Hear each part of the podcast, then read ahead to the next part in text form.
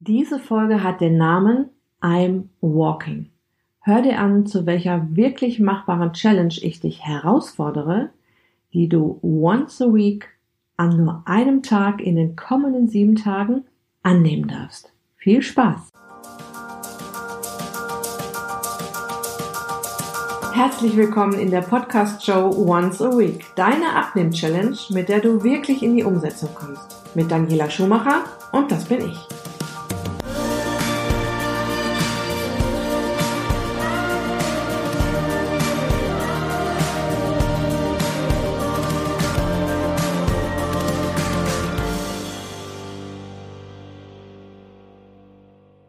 Ja, und mit dieser Folge möchte ich dich an deinem Challenge-Tag auf sanfte Art und Weise in Bewegung bringen.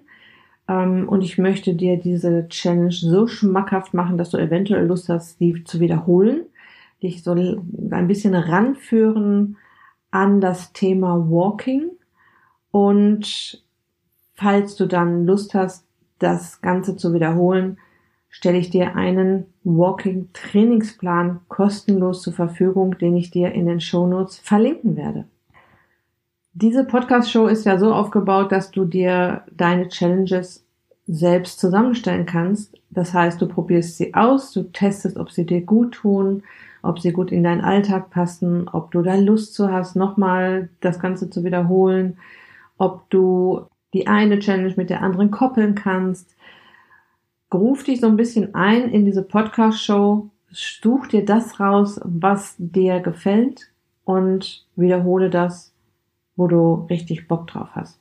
Ja, und ich hoffe, ich kann dir diese Walking Challenge, diese ein Tages einmal in der Woche Challenge jetzt so schmackhaft machen, dass du sagst, nee, das mache ich, das will ich auf jeden Fall nochmal machen.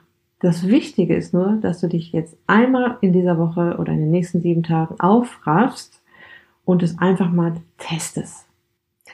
An dieser Stelle möchte ich mich nochmal schnell bedanken bei den vielen Menschen da draußen, die mir schon Feedback gegeben haben zu meiner, zu dieser Podcast-Show und ja, vielen Dank für E-Mails, für Rückmeldungen in der Facebook-Gruppe, für Rezension bei iTunes und ich kann euch sagen, das ist für uns Podcaster total wichtig, dass ihr uns bewertet bei iTunes und dass du mich da draußen bewertest für meinen Podcast bei iTunes, weil es ist die einzige Möglichkeit, dass er in den Charts weiter nach oben kommt und so auch von anderen Menschen entdeckt wird, die eventuell auch auf eine sanfte Art und Weise Richtung mehr Gesundheit und Richtung Wohlfühlfigur geschickt werden möchten. Okay, schauen wir uns mal deine Challenge-Aufgabe an, ganz konkret. Was möchte ich von dir? Ich habe es ja schon so ein bisschen verraten. Es geht um den Einstieg ins Walking. Damit geht es wieder um eine Bewegungs-Challenge. In der Folge 005 gab es die Bewegungs-Challenge Steh auf Männchen. Damit habe ich dich aufgefordert, ein bisschen mehr Bewegung in deinen Büroalltag zu bringen. Hör da gerne noch mal rein. Okay, lass uns erstmal drauf schauen, was ist Walking überhaupt? Was passiert da anders als beim normalen Laufen? Ne? Beim Walking läufst du halt etwas zügiger als beim Gehen oder beim Wandern und setzt dazu deine Arme aktiv ein. Im Prinzip ist es so ein forsches Gehen, so ein forsche, forsches Schreiten. Du kannst also im Prinzip überhaupt nichts falsch machen. Walking ist auf jeden Fall ein sehr guter Einstieg in den Ausdauersport. Da kann man schön drauf aufbauen. Man kann es aber auch einfach als Relax-Training sehen, weil es ist ja jetzt nichts, was du sehr schnell machst. Ja, deine Atmung wird ganz normal sein und ähm, Walking kann deshalb auch als ähm, Achtsamkeitsübung gelten. Das heißt, ich tue jetzt mal was für mich, ich ähm, gehe raus in die Natur und äh, ich bewege mich etwas schneller als sonst. Ich walke eine Runde. Ich mache da jetzt kein riesengroßes Training draus. Ich gehe raus und walke, weil ich gerade Lust und Spaß dran habe. Ja, so kann man sich das auch betrachten. Es ist deshalb ein guter Einstieg in den Ausdauersport, weil es die Gelenke so gut wie gar nicht belastet Und dein Herz-Kreislauf-System kann sich langsam, aber sicher an ein etwas schnelleres Tempo als beim Gehen adaptieren. Ja, ich werde dir natürlich noch äh, ein paar Tipps für den Einstieg geben. Der wichtigste Tipp zuerst, übertreibe es nicht am Anfang. Ja, geh jetzt nicht gleich eine Stunde los. Ähm, das würde dein Körper dir mit eventuellen Überlastungsbeschwerden zurückzahlen. Ähm, als Anfängerin, und so steht es dann auch in dem Trainingsplan drin, gerate ich dir ähm, erstmal mit 30 Minuten zu starten, dir eine schöne Strecke zu suchen in einem Park, in einem Wald, irgendeine schöne Laufstrecke und wenn es gar nicht anders geht, dann einfach äh, um den Block herum, raus aus der Tür, 15 Minuten in die eine Richtung, 15 Minuten wieder zurück. Den Fehler, den viele am Anfang machen mit dem Ausdauersport oder mit einem, mit einer neuen Bewegungsmöglichkeit, ist, dass sie zu viel zu schnell machen und dann durch diesen Übertreibungseffekt schnell die Motivation wieder verlieren. Und das möchte ich gleich am Anfang gerne vermeiden. Also bitte fang ganz langsam an und das äh, hineinsteigern kannst du dann zum Beispiel mit dem Trainingsplan machen, den ich dir zur Verfügung stelle.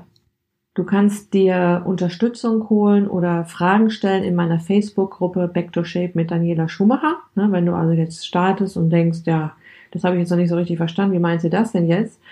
Einfach in der Gruppe anklingeln, ich lasse dich rein, du stellst deine Fragen und dann kannst du schön weitermachen und wenn du kein Facebook-Fan bist, kannst du mir natürlich auch eine E-Mail schreiben an info@daniela-schumacher.de.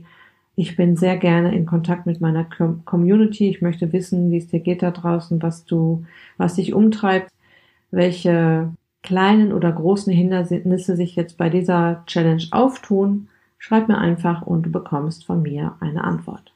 Was jetzt natürlich äußerst interessant für dich sein wird, was hast du davon, wenn du dich auf diese Challenge-Aufgabe einlässt? Das wollen wir doch mal so ein bisschen auseinanderklamüsern. Zum einen wirst du natürlich deinen inneren Schweinehund überwinden. Ja, statt auf der Couch oder auf dem Bürostuhl sitzen zu bleiben, gehst du raus mit der Absicht, dich zu bewegen. Und dadurch wirst du auf jeden Fall Kalorien verbrennen. Auf jeden Fall ein paar Kalorien mehr, als wenn du jetzt einfach sitzen bleibst. Klar. Du bewegst dich also an deinem Challenge-Tag raus, nach draußen, was mir als Coach und auch als Personal Trainerin immer sehr wichtig ist, dass die Leute nach draußen gehen und du bewegst dich raus aus deiner Komfortzone. Das ist ein ganz sanfter Einstieg, aber du wirst schon etwas anders machen als sonst. Und dadurch stärkst du dein Herz-Kreislauf-System. Du löst muskulä muskuläre Verspannungen und optimierst dein Immunsystem. Darauf werde ich jetzt gleich noch ein bisschen näher eingehen, was so in deinen Organen alles so abgeht, wenn du anfängst, dich in Bewegung zu setzen. Wenn du das öfter machst, reduzierst du oder stabilisierst dein Gewicht. Du baust Stress ab, bekommst gute Laune, du bist in der Natur, kommst ins Tageslicht, du bist unfassbar stolz auf dich, wenn du zurückkommst Du hast überhaupt kein Problem damit, deine 10.000 Schritte, die die Weltgesundheitsorganisation ja empfiehlt, pro Tag beisammen zu kriegen.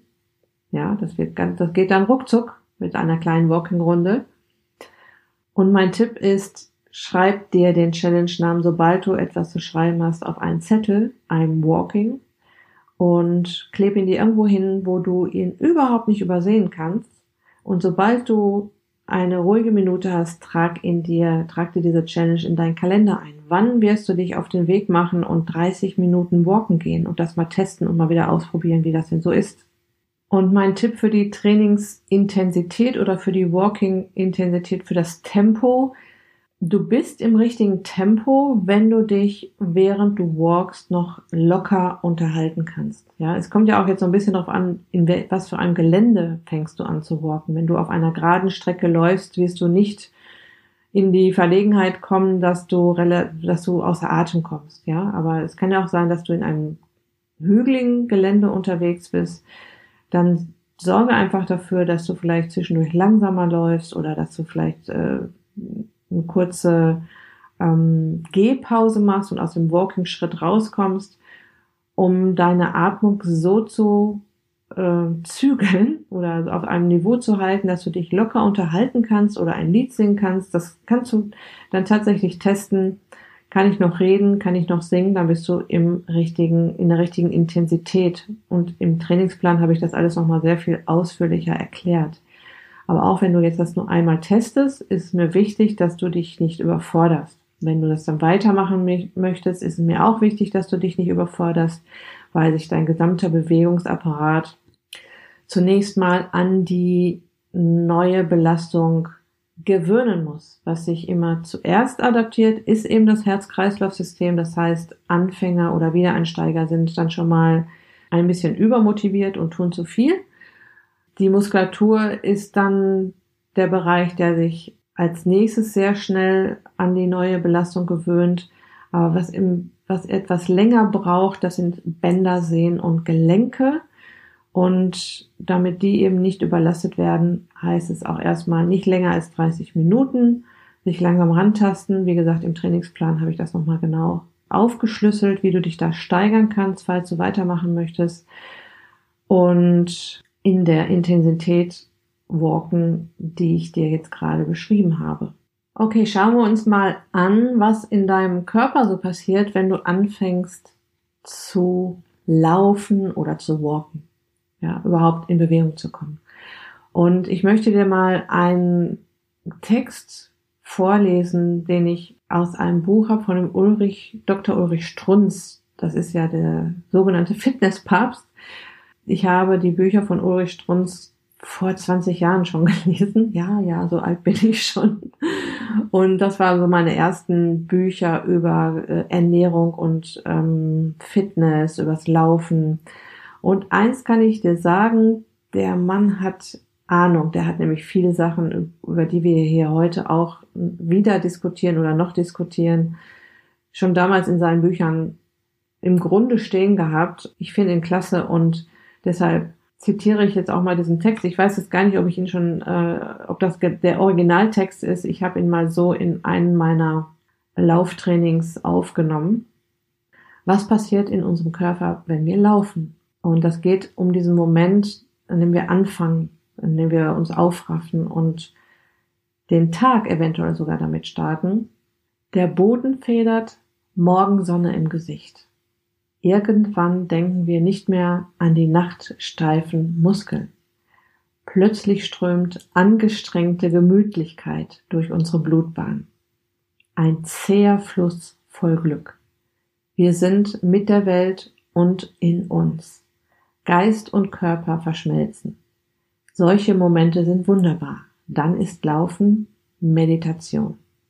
Und genauso ist es. Wenn du mit einem Walking anfängst, ja, am Anfang konzentrierst du dich noch auf deine Atmung und äh, auf dein Tempo und achtest darauf, wie anstrengend ist das jetzt oder wie anstrengend ist das nicht.